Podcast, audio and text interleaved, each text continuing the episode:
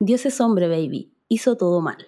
Había que estar detrás de él limpiándole el culo. Él quiso crear todo. Bueno, aquí está. Esto resultó y ya está. Yo me tomé mi espacio porque tuve aspiraciones, deseos, aunque los deseos y la vida real no se mezclan nunca. Tuve un hijo, como los de ahora, que no nacen con el vigor de transformar las cosas. Se dedican a disfrutar la inercia que les brinda el sistema y la vida, porque creen que son la misma cosa. Es repugnante. Hoy, en Dramaturgas Chilenas Podcast, Robar con un hijo en la mesa de Paulina Bustos.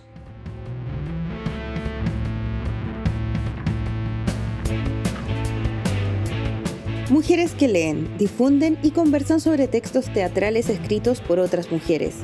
Ese es el propósito que reúne a Daniela Girardi, Isabel Sapiaín y Gabriela González.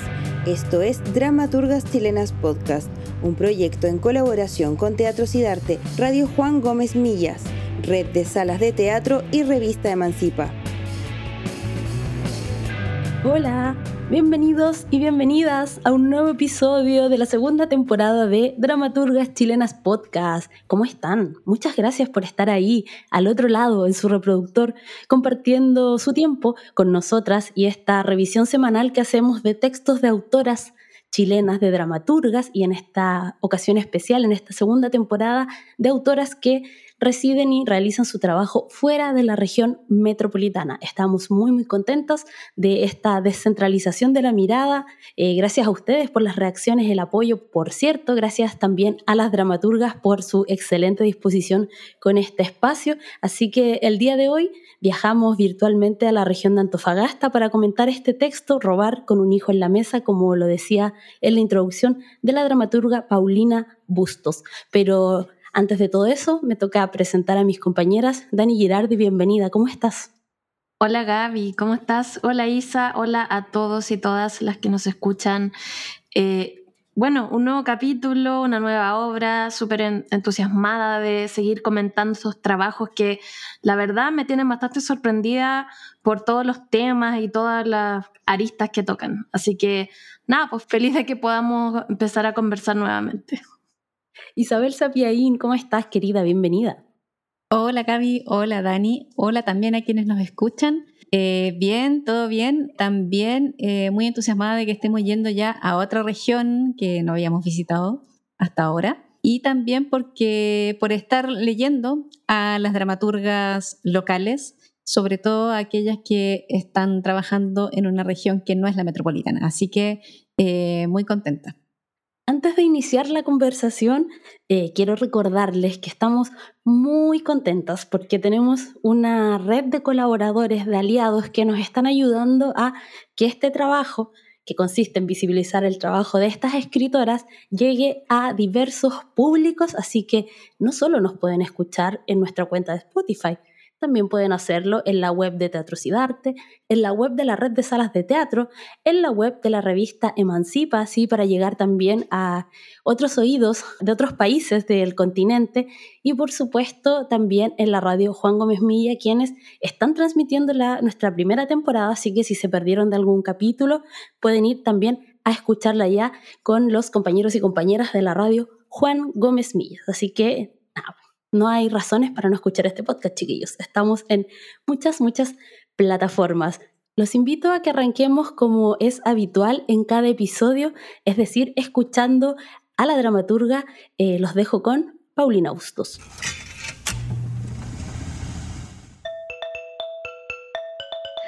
Hola, mi nombre es Paulina o Connie Bustos. Mm, actualmente desarrollo mi trabajo desde la ciudad de Antofagasta.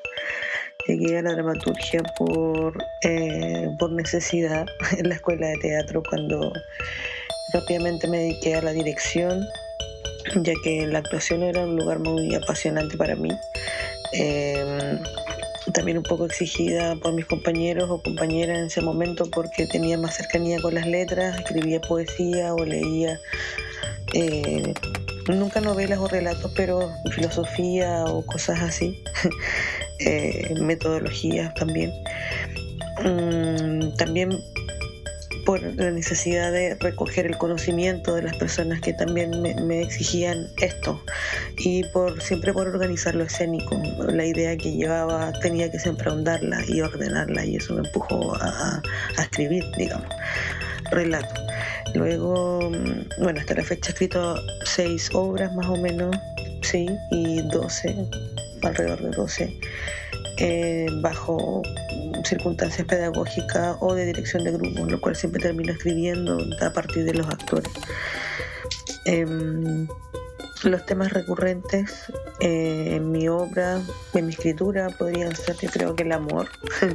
Nunca son temas como fenómenos discursivos, sino siempre estoy contando historias o vínculos. Me interesan mucho las relaciones, las relaciones de poder, por ejemplo, lo político a través de las relaciones de poder y el amor. Creo que estas dos cosas eh, pulsan mi escritura.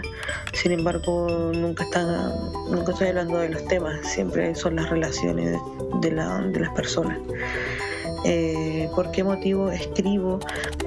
Mm, principalmente yo creo que y naturalmente es, por donde más discurro. También creo que em, aparte de ser un lugar cómodo es una manera de entenderme, de comprender, de comprender dónde estoy, cómo habito, cómo me vinculo, prevenirme. Me prevengo a mí misma a través de la historia de los demás, de las historias que escucho constantemente, de las palabras que se me cruzan. Y, naturalmente eso luego en una visión quizá estereográfica de recibir un relato en el teatro le llega a más personas por naturaleza, por antropológica, ¿cierto? Como eh, porque somos lo mismo, pero principalmente es porque es, lo más orgánico eh, que puedo hacer, digamos la dramaturga nacional que, me, que puedo admirar más. No, no soy tan fanática de sus obras, pero sí de su proceso metodológico, Isidora Aguirre.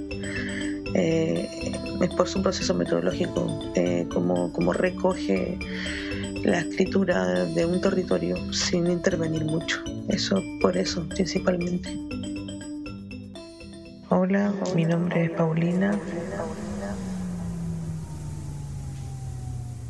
Isa querida, eh, llegó el momento de que nos introduzcas y le cuentes a nuestros auditores y auditoras eh, un poco el argumento de la obra y cómo está construida Robar con un hijo en la mesa. Bien, esta obra eh, toca varios tópicos por lo que en realidad es difícil decir cuál es su tema, así, cuál es su eje, ¿no? Pero si nos, nos, adentramos en las acciones, ahí podemos ir viendo cuáles son los intereses, cuáles son los motivos que se van desarrollando aquí. A ver, entonces, bueno, estas acciones están situadas en lo que a todas luces es una ciudad grande, eh, Santiago me parece, en la casa de gente muy, muy acomodada en la época actual. Y como contexto general, ocurre que el país se, cuenta, se encuentra perdón, en una situación muy especial yo creo que ya después nos vamos a ir explayando más sobre eso, en que está en estado de sitio. Y lo que ocurre, así, eso es, lo que está ocurriendo por fuera, pero dentro de esta casa ocurre otra cosa. Bueno, en ella viven Lucía y su hijo, que es un adolescente que se llama Alfonso, y les entran a robar. Les entran a robar eh, dos personas que provienen de un, en parte sí y en parte no, de un mundo muy lumpen, y que son un sujeto eh, llamado Carro Loco y una chica que se llama Julie. Eh, pero lo que pasa es que ellos entran a robar a esta casa porque están dateados. Y están dateados porque Carro Loco eh, ha trabajado con Lucía en ciertos negocios muy oscuros que ella tiene y que están relacionados como con las altas esferas de, del país. Entonces él, él sabe que ella tiene mucha, pero mucha plata en efectivo en la casa porque producto de esta situación excepcional que está ocurriendo por fuera, en que el país está, en estado de sitio, ella se va, va a huir del país con todo ese dinero que se ha robado de alguna forma. Entonces él decide, bueno, vamos a ir para allá a robar. Y lo que ocurre es que eh, está eh, este hijo que es Alfonso, eh, que entre medio se, da cuenta, a medida que van pasando ciertas cosas, que eh, su madre en realidad iba a dejar el país y lo iba a dejar abandonado.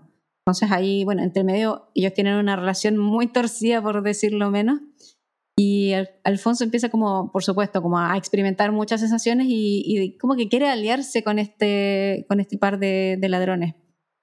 Entre medio se van dando muchas situaciones. Eh, muy extrañas, como torcidas, muy perversas, en donde vamos como recorriendo un mundo de drogas, un mundo de precariedad, un mundo de carencias y de mucha desigualdad. Y entre, aspectos de forma en la que están tratados los temas, es relevante que la obra no es cronológica, que tiene algunos juegos de experimentación teatral, de distanciamiento, y que cuenta también con una buena cantidad de lenguaje en coa, eh, explorando algunos ribetes del mundo del margen. Sí, sí, sabemos que eh, Paulina ha trabajado eh, en proyectos teatrales que tienen que ver con la cárcel, entonces de ahí probablemente ella recoge toda esta cantidad de, de términos que incorpora especialmente en el personaje de Carro Loco. Sí, así es. Eh, bueno, ella, el trabajo, gran parte del trabajo de ella ha sido desarrollado con, con personas en contextos de reclusión Así que sí, yo creo que ahí como que tiene mucha, mucha cercanía y muchos intereses como puestos en esos mundos.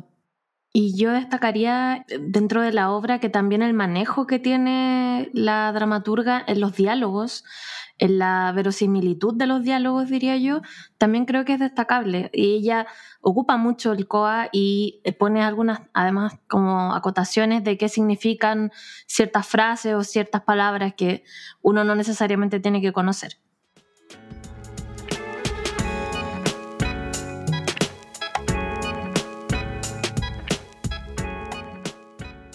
Robar con un hijo en la mesa nace en el año 2011, en el segundo movimiento estudiantil, en el cual yo me encontraba estudiando a punto de, egresar. Y hace un stop, mm, el cuerpo se deja de mover, nosotros dejamos de ensayar, por ende volqué todo en la escritura, también fuera de lo académico. Todo empezó a descansar en mí. El teatro me causaba mucho estrés en ese momento. Y y alejarme y viajar fue muy importante. Me puse a viajar un poco, venía también de una importante desilusión amorosa.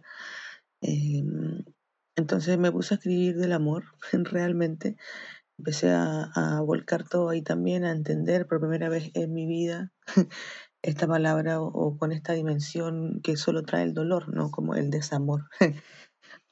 Empecé a escribir sobre eso, sobre el amor. Eh, luego perdí, pero siempre era dialogante ahora, ya no era poesía. Eh, luego perdí contacto total con esta persona, digamos, y entonces comencé a ver cómo todo eso recaía en mí y no en esa persona. Entonces empecé a conectar cosas eh, que quizás provocaron tales situaciones, pero cosas que, que, mi, que, mi, escritura empujaba y que de pronto era mi infancia, el abandono, mis padres, la violencia social, la violencia desmesurada, la discriminación. Entonces ha sido una obra que, de pronto no ha parado nunca de hacerse. Eh, la detengo de escribir por una, dos años, luego la retomo, luego la odio de nuevo. es la única que digamos que no termino, es como parece una herida, ¿no? Que siempre está abierta. Y ahora como que quiero cerrarla, de hecho, al montarla ahora, definitivamente. Entonces, Em, luego que la retomaba, cada dos o tres años hubo, hubieron dos grupos que la hicieron. En nuestro grupo y, otro grupo extra. Lo que yo hice finalmente fue armar, el proceso fue armar caracteres, eh, más que relato específico. Eh, estos yo, que, que una misma luego se da cuenta que es verdad. Que uno se arma, como en esta lógica del sueño. Entonces yo armé estos personajes, estos caracteres de manera que esto es lo que yo ponía en juego.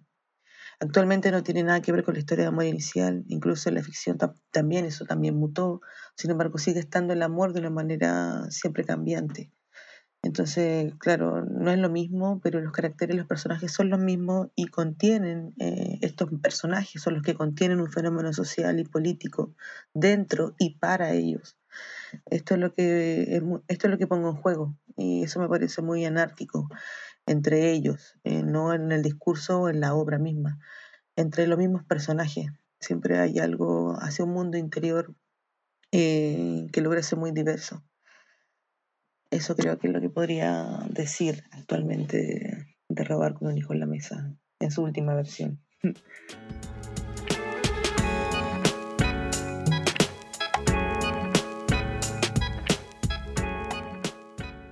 Acaba de escuchar la voz de Paulina Bustos, ella es la dramaturga que escribió esta obra que estamos comentando hoy día en nuestro podcast, que es Robar con un hijo en la mesa. Y eh, bueno, ella nos comentaba un poquito eh, acerca de cómo se le ocurrió la idea, cómo nació esta inspiración para escribir esta obra. Y eh, bueno, un poco de eso queremos hablar también ahora con las chicas, porque en este segundo bloque nos vamos a enfocar un poco en, uno de los temas principales que nosotros extrajimos de la obra y que nosotros pensamos que además recorre eh, la mayor parte de la obra, que es una mirada país. Eh, una crítica al Chile actual y también un poco del pasado, Em, así que eso es lo que vamos a estar conversando. Según lo que Paulina nos decía, la obra se pensó en el 2011 y hay que considerar que en ese tiempo se dieron unas protestas masivas, sobre todo estudiantiles, que peleaban mucho contra el lucro, teníamos toda esta revolución pingüina, entonces me imagino que eso igual permeó eh, a la autora para crear un poco esta obra. Y también hay ella le ha hecho revisiones porque la versión que nosotras leímos es del 2020.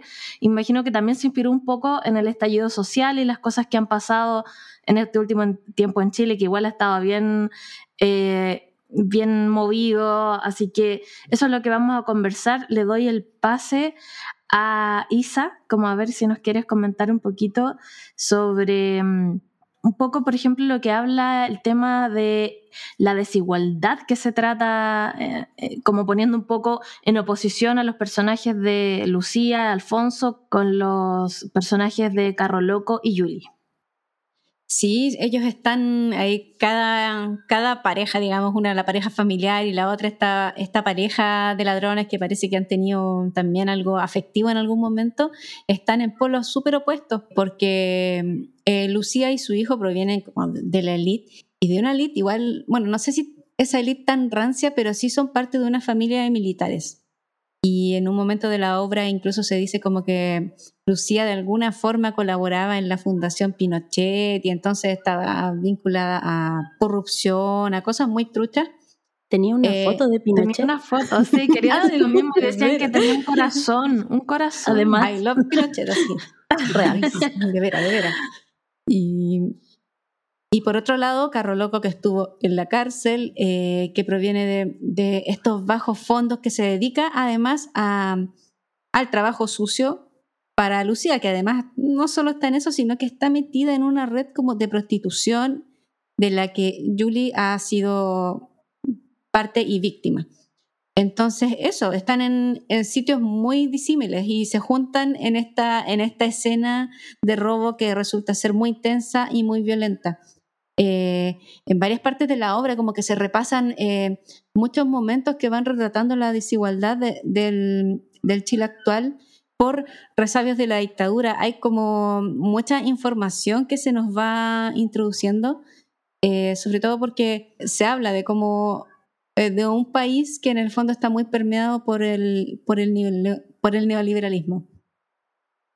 Sí, y además, bueno, em, me parece que hay una cosa como con la temporalidad que también es, es interesante y confusa a la vez, porque la obra está, se plantea en un presente y va hacia el pasado constantemente, pero ese presente queda medio indeterminado, porque eh, no sé si a ustedes les pasó, pero era como que podía haber sido como octubre de 2019, en momentos parecía que era como los primeros años de los 90, en un momento se habló de un plebiscito, entonces podía ser como la dictadura también, y creo que eso, en mi interpretación, también no lo considero una desventaja o una falla del texto, al contrario, creo que es como una propuesta de que eh, estemos en el año en que estemos, como que Chile hay prácticas y como diferencias que son súper eh, groseras, eh, súper impúdicas em, y dolorosas. Y finalmente en este encuentro están ahí los pobres que quieren aprovecharse de una mujer que roba, que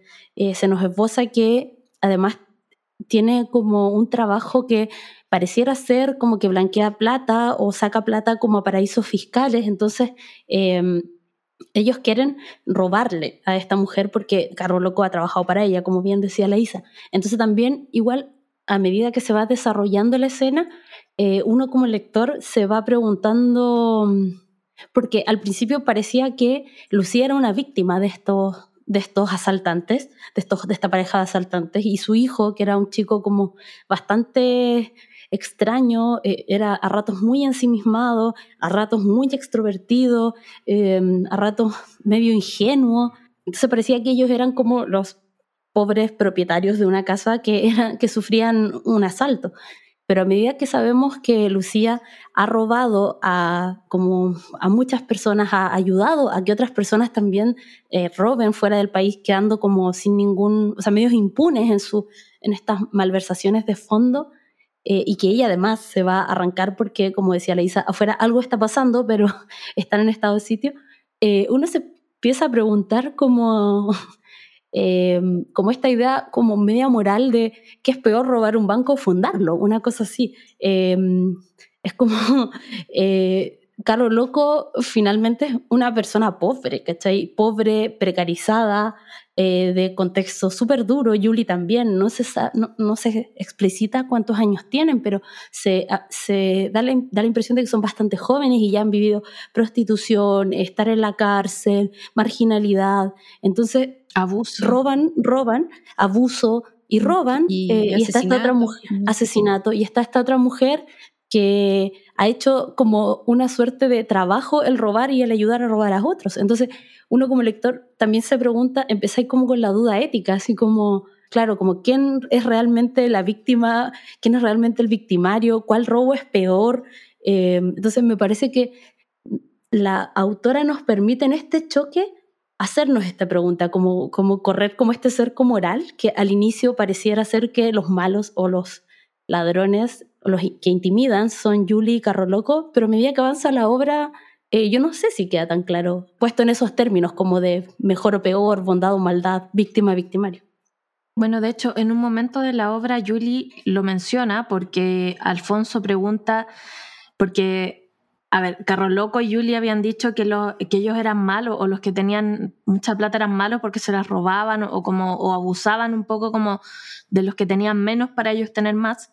Entonces Alfonso se pregunta, si yo nací acá y soy privilegiado y qué sé yo, ¿yo también soy malo? Y Julie le dice en un momento que, que tiene que dejar de ver el mundo tan bueno malo, blanco y negro, que hay muchos matices. Entonces me parece que eso es un poco como la idea también de, de la dramaturga dentro de este texto y, quería además destacar que, no sé si les pasó a ustedes chicas, pero a mí, eh, eh, a propósito de lo que dijiste Gaby, me recordó un poco la sensación que tuve cuando leí, leí la obra Los Caracoles, que la comentamos anteriormente acá en el podcast, porque en un principio uno tiene una idea de los personajes y te estás poniendo un poco de parte de uno, pensando que es como el es como la víctima, entre comillas, de, alguna situación de abuso o, de maltrato, y después te das cuenta que se da vuelta la tortilla y empieza a decir, bueno, ¿qué está pasando acá? ¿Quiénes son los buenos, quiénes son los malos? Y en verdad no sé si hay buenos o malos en esta obra. No sabría decirlo. Todos tienen como cualidades muy terribles, hasta Alfonso, que de repente, claro, él es como el hijo chico o adolescente que uno pensaría que es más inocente, entre comillas, pero en verdad también se, se perfila como un personaje bastante perverso de repente o, o extraño, no sé, bueno, ya lo vamos a comentar también más adelante. Algo, bueno, a partir de todo lo que han dicho, eh, también pensaba, así, a mí me sorprendió mucho como esta idea como un poquito distópica que plantea la obra de, de ya, ¿qué, qué situación es? Así, ¿por qué haya estado de sitio? Y son algunas luces las que nos dan, algo así como que más o menos lo que se plantea es como que cayó el Banco Central y, y por alguna razón haya estado de sitio y por alguna razón el eh, carro loco está ateado de que se van a escapar, de que Lucía en realidad sola se va a escapar con todo ese dinero. Y por otra parte se supone que hay eh, masas de gente que va a ir a este barrio que está protegido por los milicos y ellos dicen, pucha, nos tenemos que ir porque ¿qué va a pasar? Vamos a quedar entre medio con todo lo que está sucediendo, con toda la plata y nosotros la queremos y, y se, creo que se revuelven muchas cosas ahí.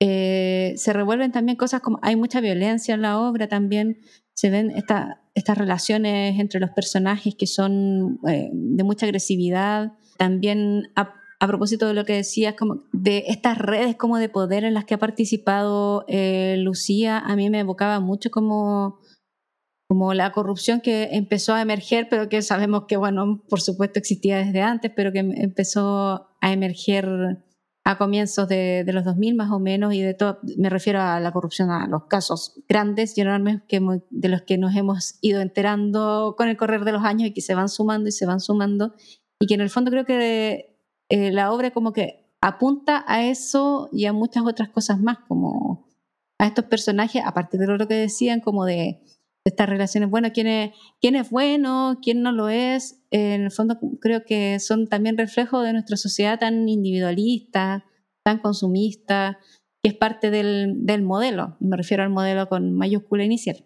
También pensaba cómo lo que fue el movimiento de 2011, que es en el contexto en el que la obra tiene su origen, eh, también tiene mucho que ver con lo que la dramaturga plantea. Pensemos que en el 2011, Camila Vallejos, hoy diputada, Gabriel Boric, hoy candidato a la presidencia, eh, entonces jóvenes líderes de la Universidad de Chile, empezaron a hablar ya no de los créditos para subvencionar la educación, sino que pusieron el ojo en el lucro en la educación y cómo dejaban en evidencia un sistema en el que a través de las figuras de unas eh, suerte como de fundaciones inmobiliarias, las universidades eh, invertían ahí como la plata que lucraban y no como supuestamente debía suceder porque una entidad de educación debía reinvertir su capital para que eh, los estudiantes de dicha casa de estudio pudieran tener las mejores condiciones para estudiar.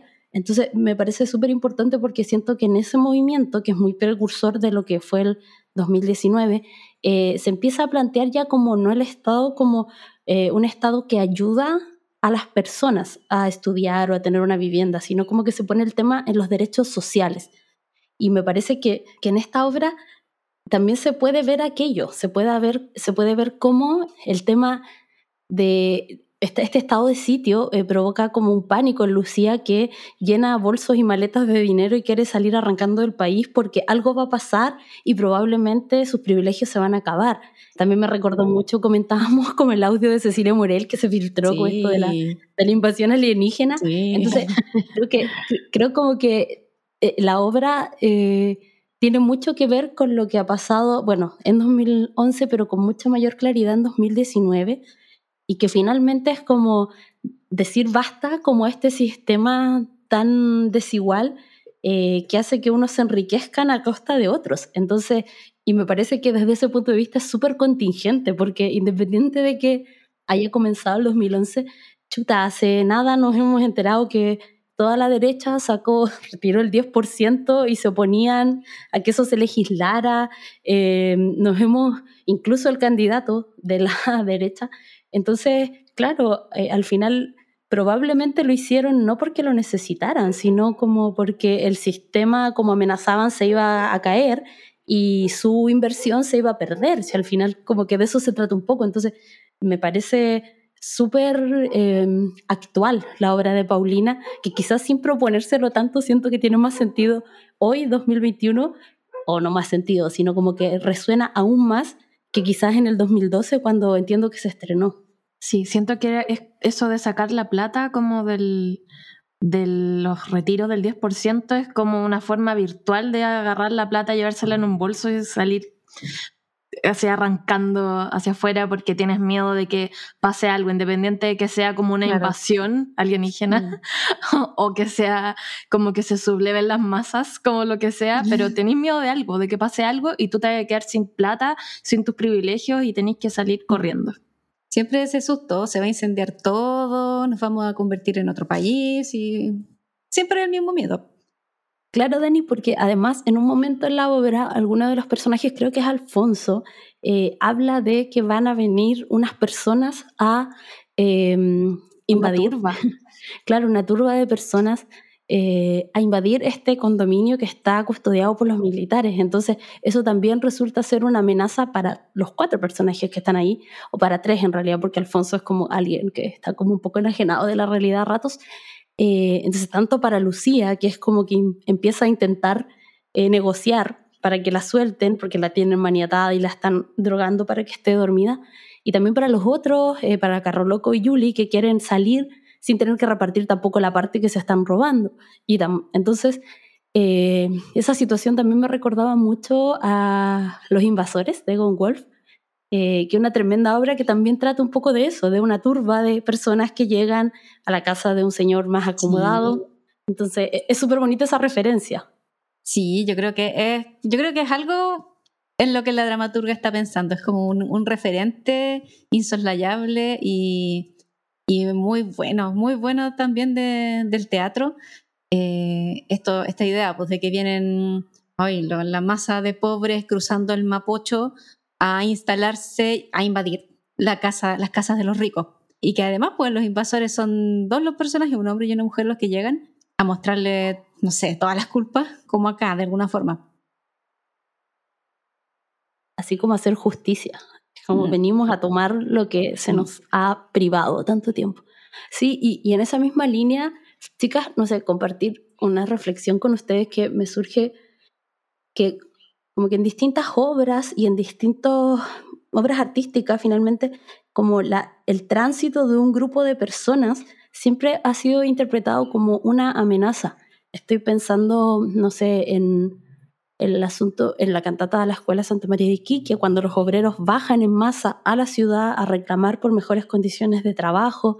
Eh, estoy, estoy pensando en los migrantes también, cómo la llegada de un grupo de personas provocó esa situación horrible, horrenda en, en el norte.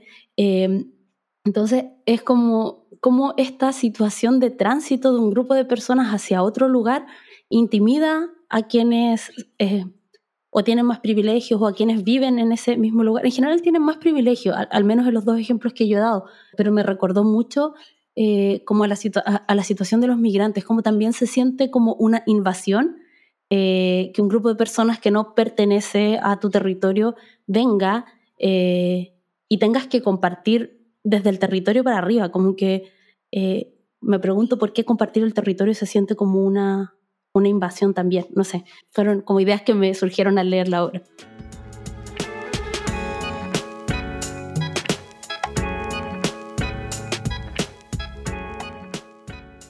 Julie, Lucy, hora de dormir. Lucía, quiero hablar con mi hijo. Julie, te encanta el drama, tienes tanta imaginación. Tu hijo está tranquilo, Dibujando, parece que ya no quiere hablar más contigo. Ya no enseñó cómo drogarte, es un genio, pero mucho abandono, Lucy. No rompiste el patrón. Pasaste mucho tiempo en las oficinas de las comisarías. Lucía, la regla no las pongo yo y el juego es así. Lo necesitamos y ya. Tú no, Julie, risa burlesca. Yo no me codiaba, a mí me culiaban. Siempre me he preguntado si los hijos son para siempre. Prepara la jeringa. Lucía, no puedo dormir más, no me la pongas, hazme caso, va a ser peor. Vamos, Julie, somos mujeres.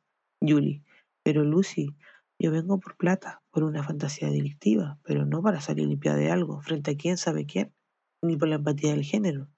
¿No pensarías lo mismo en mi lugar? Ya se va a levantar el famoso estado de sitio que se inventaron tus amigos y esto quedará atrás. Lucía, ¿cuándo van a entender que no puede ser para todos? Julie, ¿por qué no te ahorras ese discurso televisivo de matinal? Así te debe haber conquistado el imbécil del papá del Alfonso. Lucía, Alfonsito, se llama Alfonsito, mierda, es un niño. Julie le toma la cara. Ya creció y no te diste cuenta porque piensas mal, peor que yo. Mira la mierda que te convertiste. Sin querer. La suelta y le da un trago. ¿Sabes por qué me comenzó a gustar esto? Porque una vez en un, en un bar, un viejo, un viejo rancio, me invitó un copete y me contó muy orgulloso que tenía una novia ya muy mayor, pero llena de dinero, y por eso estaba con ella. Qué asco, ¿verdad? Lucía, envidiosa de mierda, hedionda y depresiva, te voy a matar, te voy. Yuri le aprieta más fuerte la cara y bebe un gran sorbo de alcohol. Sigues creyendo que lo único que queremos es dejar de trabajarte, pero yo soy mujer también y quiero más que mi plata. No todas las pobres vemos tele. Algunas no conocemos el morandé. Tú soy como de la tele, Lucía, con esta carita delicada de crema lechuga, de hermana de las bolocos este poder femenino, power power que se fue a este nuevo poder que no se moja con nada, que participa sin mover nada. Lucía, me está doliendo estúpida, si voy a hacerlo. La suelta. Pero después yo misma te voy a... Julie le tapa la boca. Estoy feliz y enojada a la vez, por la maldita diversidad de la vida, porque mientras mueren niños en Siria íbamos a tener que dejar un cadáver femenino más, y lo has evitado. Muy bien, Lucy. Le suelta la cara. Tú no sabes cómo funciona esto. Apenas mantiene la energía. Si no me metes nada, te cuento todo. Méteme algo. Méteme un saque, por favor. Ya te dije que voy a hacerlo. Julie ejecuta la acción para luego meterse un saque ella misma. Cuando de pronto entra Alfonso carro loco fumando, con bolsas de basura en las manos. Julie, ¿y eso es lo único que se le ocurrió traer para llevarse toda esta plata? Alfonso, fue el carro loco. Puta la wea es mía, me la llevo como quiero.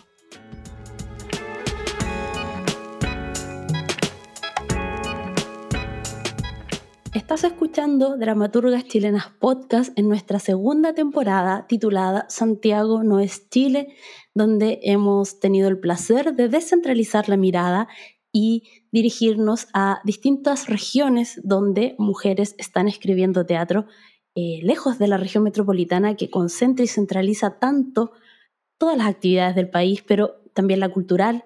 Entonces, el día de hoy estamos comentando Robar con un hijo en la mesa de Paulina Bustos, a quien acabas de escuchar, que nos leyó su parte favorita de este texto. Y en este bloque queremos conversar respecto a otro de los temas que nos parecen de los más relevantes que plantea la autora en esta obra y que tiene que ver con las relaciones afectivas. Eh, aquí hay cuatro personajes, dos de ellos son madre e hijo, Lucía es la madre de Alfonso y hay otros dos personajes que tienen una relación o que tuvieron una relación afectiva al parecer, que son Carro Loco y Yuli. Y queremos un poco profundizar en cómo, cómo se construyen estas relaciones que son bastante bastante crueles, dolorosas, fracturadas totalmente, y cómo también esa misma fractura va provocando lo que hablábamos un poco hace un rato, que era que es difícil eh, definir quiénes son los buenos de esta obra, quiénes son los malos.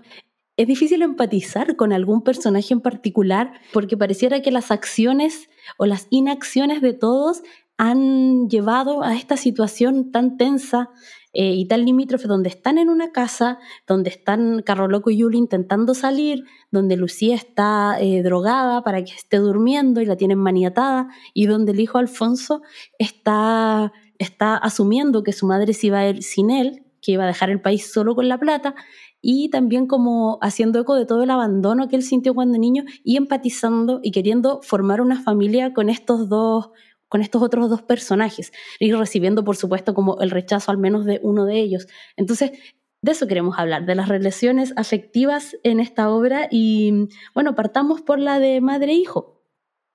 Yo creo que esta es la relación más eh, torcida de la obra. Eh, hablabas de abandono y sí, es eh, hay como, no sé, como una oscilación en, esta relación entre, claro, que este, entre este hijo tan solo, tan solo como por parte de la madre, y bueno, y hay un, el padre nunca está mencionado, son como, las familias son ellos dos.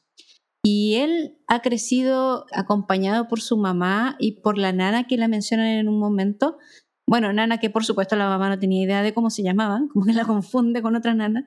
Bueno, eso, eh, como que Alfonso ha estado ahí y además como que la eh, Lucía eh, lo ha tenido, por ejemplo, sin ir al colegio, como que lo le han enseñado en casa. Entonces es un niño como muy, bueno, ya un joven, un adolescente en realidad, como muy aislado de la sociedad, no tiene como muchas habilidades sociales, no tiene amigos también. El no ir al colegio ha implicado, yo creo que se aísle aún más de lo que él ya es. Es como un personaje como un poco ensimismado, a veces, no sé, cae como, como en, un, en una obsesión por dibujar, por ejemplo, y como que se queda ahí, ahí como muy pegado en el dibujo. Eh, pasa como por unas fases como un poco de, ingenuidad, pero a veces como de, de mucha, creo que ira reprimida. Y bueno, y por otra parte esto del abandono, pero por otra parte la mamá también es muy aprensiva con él. Eh, hay una escena en la que como que nos remite un poco a la infancia de, Alfonso, en donde ella lo tiene con un, con un arnés, porque es muy hiperactivo. Y esa escena yo creo que habla mucho de esa idea, de cómo ella lo quiere controlar, cómo lo quiere tener como ahí como súper contenido, pero a la vez lo tiene como eh, súper eh, olvidado de alguna forma. Y el hecho mismo de que ella se quiere escapar y dejar a su hijo eh, botado en el país habla mucho de que, bueno, que no sé qué tipo de madre es. Y él ahí, por supuesto, se molesta y quiere ya como, oh, ya, quiero estar con esta banda e irme con ellos y empieza incluso en ese momento como que se produce un quiebre en su lenguaje y empieza como a, hablar, en, hablar al igual que Carlos Loco, como se da como un, un cambio en él. Sí, como que Alfonso busca aceptación Mm. de cualquier tipo que pueda obtener.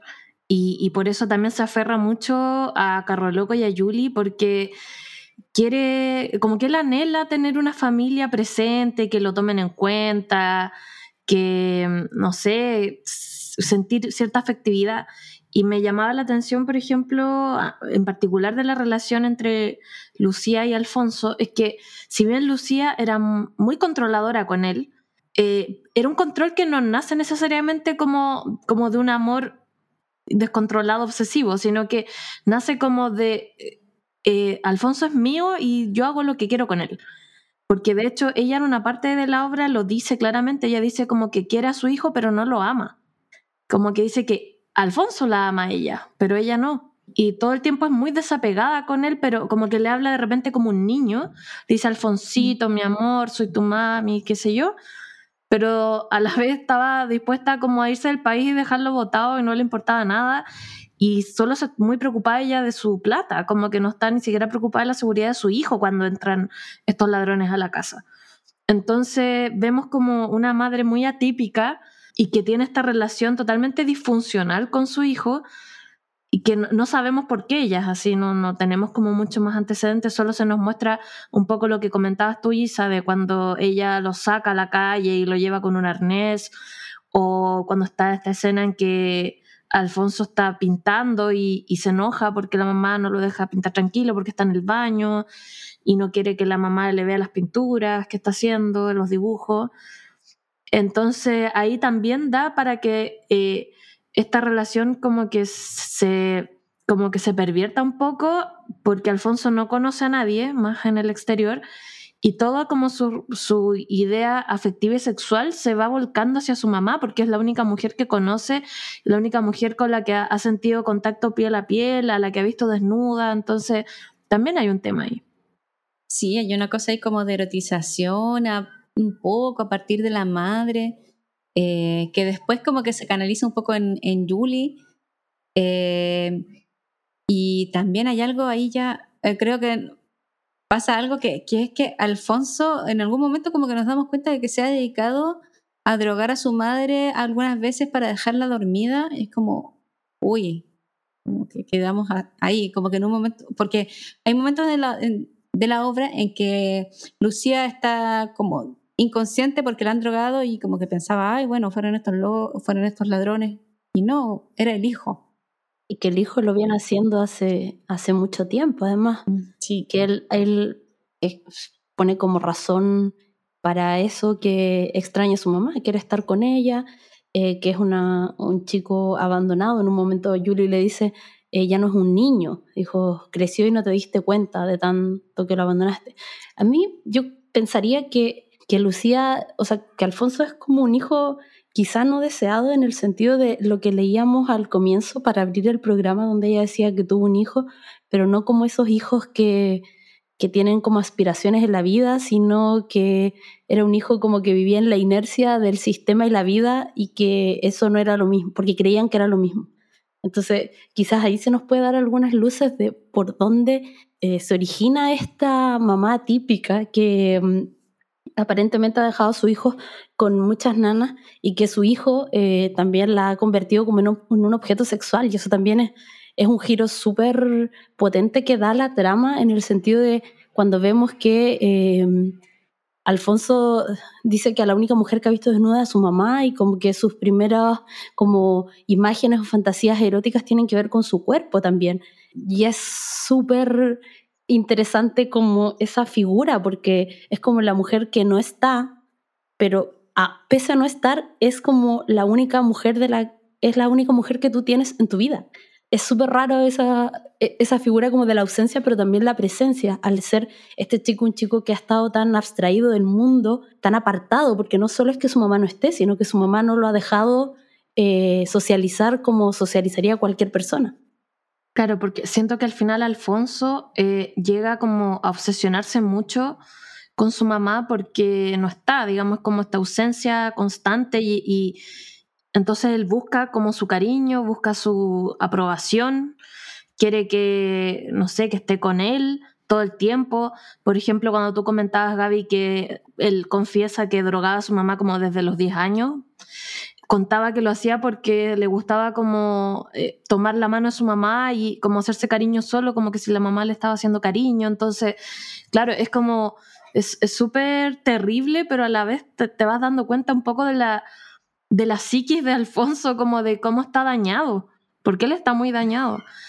Y, y me recordó mucho, yo leí un cuento, porque creo que esto no es un tema que se trate tanto en el sentido de como, como de, si bien hay muchas cosas de la relación entre mamá e hijo, y, y que pueden ser relaciones malas también, pero esto como de la erotización de la mamá, creo que no es un tema tan tratado, al menos yo siento que no he leído ni he visto tantas cosas al respecto, pero sí me acordé que leí un cuento hace un poco tiempo atrás que se llama El testigo. Y viene en un, en un libro que se llama Por fin solos, que es de la escritora uruguaya Cristina Peri Rossi, y habla justamente de este tema, como de un hijo que tiene una mamá que viven los dos solos y la mamá es lesbiana, lleva a sus parejas mujeres a la casa y él se relaciona solo con estas personas, aparte de su mamá, que son como las parejas, y él se obsesiona mucho con su mamá y termina como pensándola como un objeto sexual. Y es, muy terrible, yo encuentro que es, un tema bastante, em, no sé, ¿cómo decirlo? Como, como extraño de ver de repente en las ficciones. También es una relación extraña, fracturada, la que tiene Julie y Carro Loco, quienes son quienes llegan a robar a esta casa. Eh, se conocen, aparentemente tuvieron una relación afectiva con anterioridad, pero ahora al menos eh, Carro Loco eh, cree que no. Y también en esa relación hubo cierto maltrato, cierta violencia a la que Julie ya está un, un, poco acostumbrada porque ha sido una chica abusada y maltratada como durante mucho tiempo. Em, también ahí es extraña como esa relación de afecto que, que tienen estos dos personajes, porque aparentemente estaban ahí como iban a hacer la pega, por así decirlo, pero eh, Julie finalmente, como Julie tiene una sensibilidad o una, no sé, algunas habilidades blandas y logra también conectar mucho con Alfonso, eh, incluso más que Carro Loco, que viene como que tiene formas mucho más agresivas y también ahí, también Alfonso como que traslada un poco ese deseo maternal hacia ella. ella le dice, no me mires como tu mamá. Mm. Eh, que no sé si, ¿qué pueden decir de esa relación, chicas? Sí, ahí a mí hay una escena en la que comparten juntos y, como que se meten en una tina y es como, era, era una escena como un poco extraña porque se da como, me dan al empezar la obra da la impresión de que son un poco amigos, después te das cuenta de que no, de que se acaban de conocer, pero sí creo que hay una complicidad que se genera entre ellos que no está con el otro personaje. Bueno, me da la impresión que eh, Julie se compadece un poco de él, también es, es un poco su amiga, pero a la vez es un poco permisiva porque hay ahí también entre ellos como, o más bien ella permite como una admiración como sexual de parte de Alfonso y no le molesta. Creo que, no sé, de alguna forma es como igual una relación bonita dentro de todo este contexto y este como esta cosa caótica que está pasando en la obra. Pero, y por otro lado, entre Alfonso y Carroloco, también me llamaba mucho la atención que como que él como que lo quiere adoptar como un poco en el, para el mundo de Lampa y le empieza a enseñar cosas así como, ay, pero no, como que tienes que sujetar así eh, un arma en un momento, le dice, como que me, daba como, como, mucha risa y ternura, pero por otro lado después, no sé, pues eran situaciones como súper tensas y violentas entre ellos también. Le daba como tips, como para cuando entrara a robar, como que tenía que esconder cuchillos en la casa. Era como muy rara también la relación, como decías tú, que se da entre Carro Loco y Alfonso, pero me pasa que siento que Julia es un personaje muy complejo y creo que uno de los que más me gustó a mí como el trabajo que se hizo con, con ese personaje. Eh, porque Julie te dan a entender que fue a la universidad. No sabemos estudiar qué ni nada, solo se da a entender que fue a la universidad y que ahí fue reclutada. un curso de actuación. Además. y que ahí fue reclutada para esta red como de prostitutas que me imagino que era como para personas un poco más VIP, así como del poder, esa impresión medio. Y eh, Julie, eh, bueno, durante toda la obra está siempre drogada, ketamina, cocaína, toma copete. Claro, estás como, pero igual al final siempre termina siendo la más lúcida, eso también es raro, porque mm. siempre se manda como los mejores comentarios, aunque a veces igual se van unas bolas así medias mm. alucinógenas, pero mm. siempre como que siento que ella está muy consciente increíblemente de su entorno y de lo que está pasando, y siento que efectivamente ella siente lástima por, por Alfonso, como que le da, le despierta como algún algún sentimiento como de como compasivo porque lo ve que la mamá lo trata súper mal, lo iba a dejar botado. Yo creo que le da un poco de pena porque ella además no tiene familia. Como que habla en un momento que no tiene mamá y que su papá eh, abusaba de ella sexualmente. Entonces como que tienen relaciones súper como resquebrajadas y, y no sabe quizás mucho cómo tener una relación que no sea a través de lo sexual, porque además es prostituta. Ella, por ejemplo, habla con Carro Loco que ellos dicen como que son amigos, pero que también se van a entender que, no sé si fueron pareja o no, pero que tuvieron sexo en más de una ocasión. Pero él tampoco como que la trata con mucho cariño y a ella tampoco le molesta tanto. Entonces, siento que Julie está muy sola. No tiene muchas redes como familiares, por lo que se va a entender, ni de amistad. Entonces, quizás ven a Alfonso a alguien como también como una familia, entre comillas. Así como él la necesita, ella también lo puede necesitar a él. Sí, yo pienso que entre los tres, a, medida que la obra va avanzando, se va creando una suerte de cercanía a través de justamente eso, de la soledad. Porque en primera instancia, bueno, Julie empatiza con Alfonso porque, bueno, e, es más, se muestra mucho más sensible. Carro Loco llega como en este lugar de, el que sabe lo que hay que hacer, del que domina como al grupo y llega en un lugar súper agresivo, pero a medida que la obra avanza, ellos tres logran como acercarse a partir de esa soledad, a partir de ese abandono, y lo único que los distancia a menudo eh, es, tiene que ver como cuando Alfonso empieza em, como con, con, unos diálogos que tienen que ver como que él es, él es como de, otra clase, que va a llamar a los milicos, que los van a sacar, cuando ellos lo, lo rechazan como, como parte de su banda.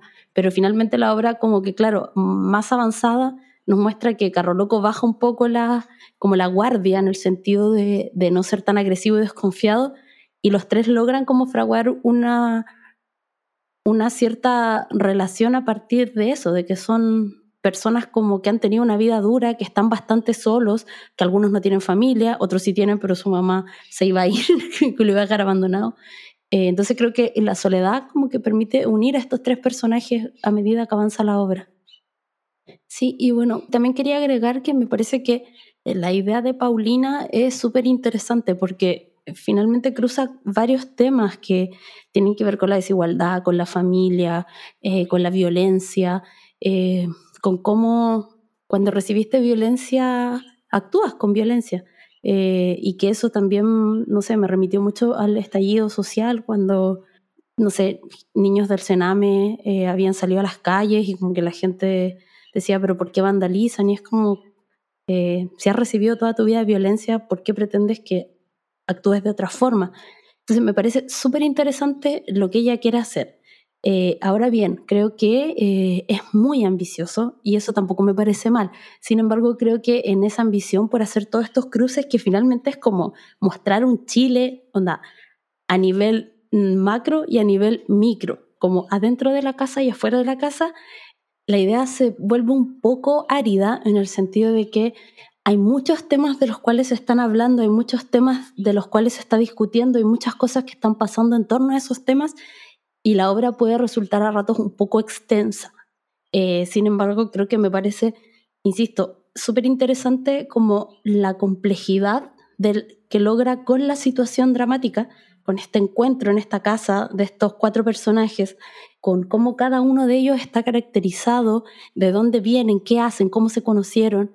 Eh, y me parece que es muy vigente, que es una obra muy actual, que, como decía al principio, eh, no tenemos la fecha, no sabemos cuándo es el presente de la obra.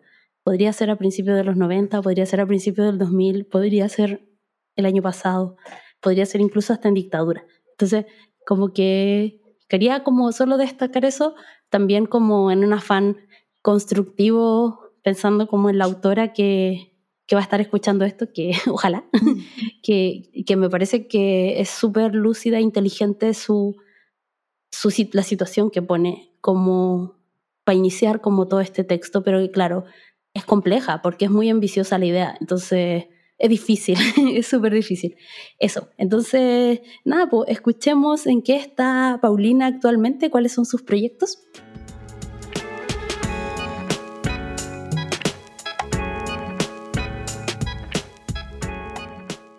Actualmente estoy trabajando en la dirección y la actuación, el montaje de esta obra de Robar con un hijo en la mesa, con la compañía Teatro Vasca con la cual eh, trabajo. Y mm, en este segundo semestre dejé luego de cuatro años de realizar clases teóricas en la Universidad de Antofagasta en la cátedra de dramaturgia.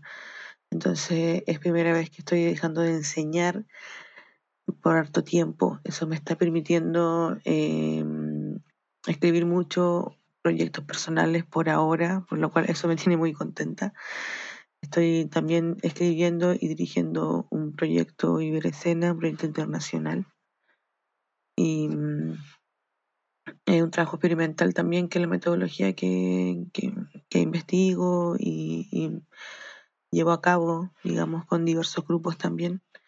Ahora estamos haciendo un trabajo transdisciplinar, mezclando la pintura eh, y el cine también. Eso está muy interesante, a partir de la, y todo descansando en la dramaturgia. Entonces eso, por ahora, es un experimento para mí dramatúrgico muy interesante, eh, en el cual hay muchas personas al servicio de, de ella, digamos, de la escritura. Y eso es como lo más apasionante que estoy haciendo por ahora. En un futuro, eh, bueno, pretendo en el 2022 eh, hacer un viaje a Australia, donde también estoy haciendo un proyecto de asistencia dramatúrgica también y dirección de, un, de una obra dedicada al fenómeno breakdance callejero. Y eso también va a estar acompañado ahí de algún estudio en Italia, que es lo que tengo más o menos pensado por ahora. Eso por ahora y eh, la dramaturgia. Pero como he vuelto a la actuación, también eso me tiene un, en harto movimiento y el cine. Y también estuve en Cuba estudiando guion de cine y ahora estoy también escribiendo una serie relacionada eh, al fenómeno carcelario, que es donde se funda mi fundación y el colectivo con el que trabajo. Eso en términos de escritura y planes.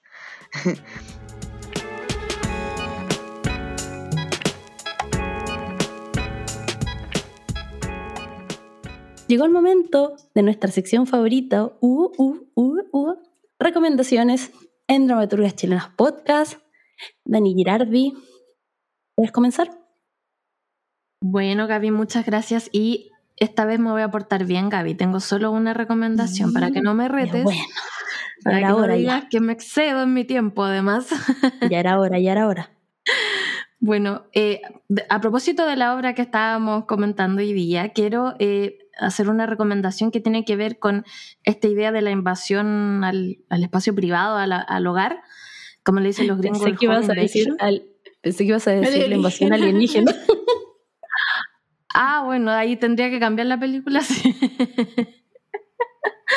no, no, no, a la invasión al hogar. Eh, y bueno, quiero recomendar una película que ya igual es, antigua, pero siento que está también súper vigente, igual que esta obra, porque no sabemos, la obra no sabemos en qué periodo pasa, pero como dijo la Gaby, puede pasar en muchos, que es Funny Games, es una película de 1997 del gran, gran, reconocido, estupendo, me encanta, director Michael Haneke. Em, y bueno, esta película se trata de, como, ya les adelanté, le hice el spoiler, que es una invasión a una casa. Son dos jóvenes que eh, entran a una casa de veraneo de una familia que es adinerada y em, entran a la casa básicamente porque quieren hacer cosas ahí un poco malas, un poco malas, súper malas. Y eso nomás les cuento porque no quiero tampoco arruinar nada de la experiencia, pero por favor, si no la han visto, se la recomiendo totalmente. La Isa dijo que no la había visto, así que la vamos a dejar con tarea para la casa. Con la tarea, muy bien. Sí, tremenda película, de tremendo director además que trabaja la violencia, eh, pero de una forma, uff, aterradora, aterradora, como diciendo, mostrando muy poco, como que consigue realmente eh, hacerte así como apretar el cuellito al otro lado de la pantalla. Así que tremenda Funny Games, qué gran recomendación, Dani, muchas gracias.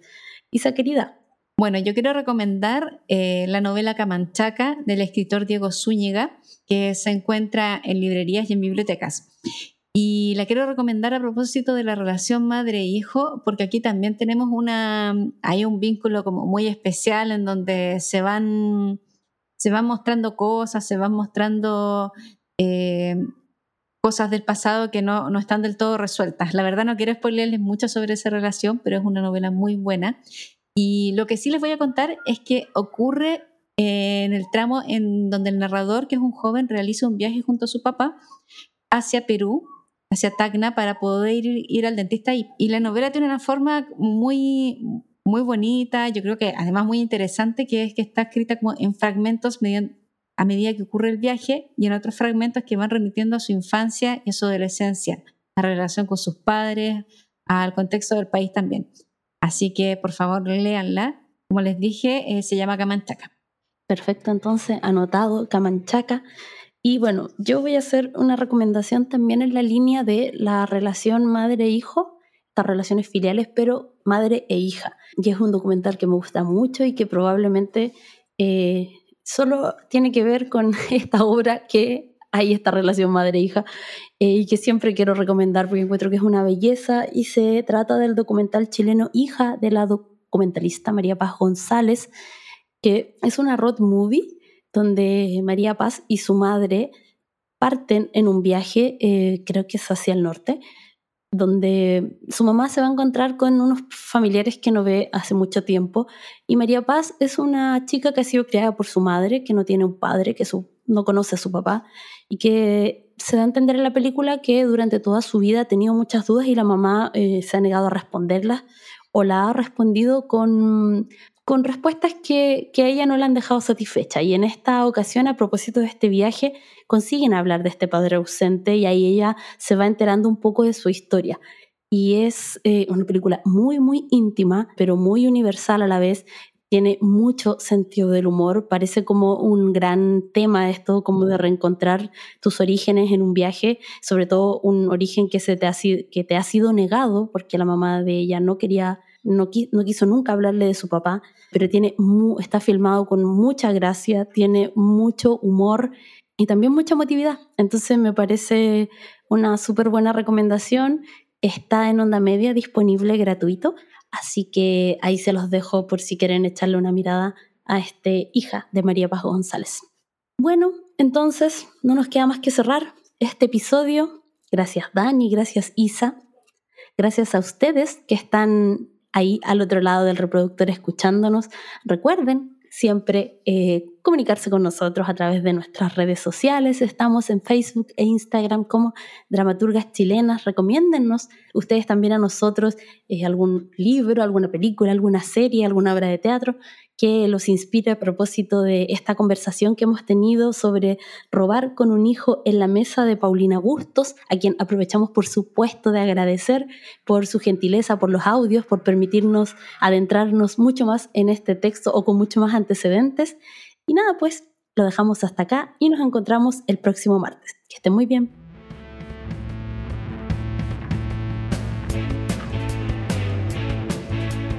Esperamos que hayas agregado un nuevo nombre a tu lista de libros para leer y disfrutar.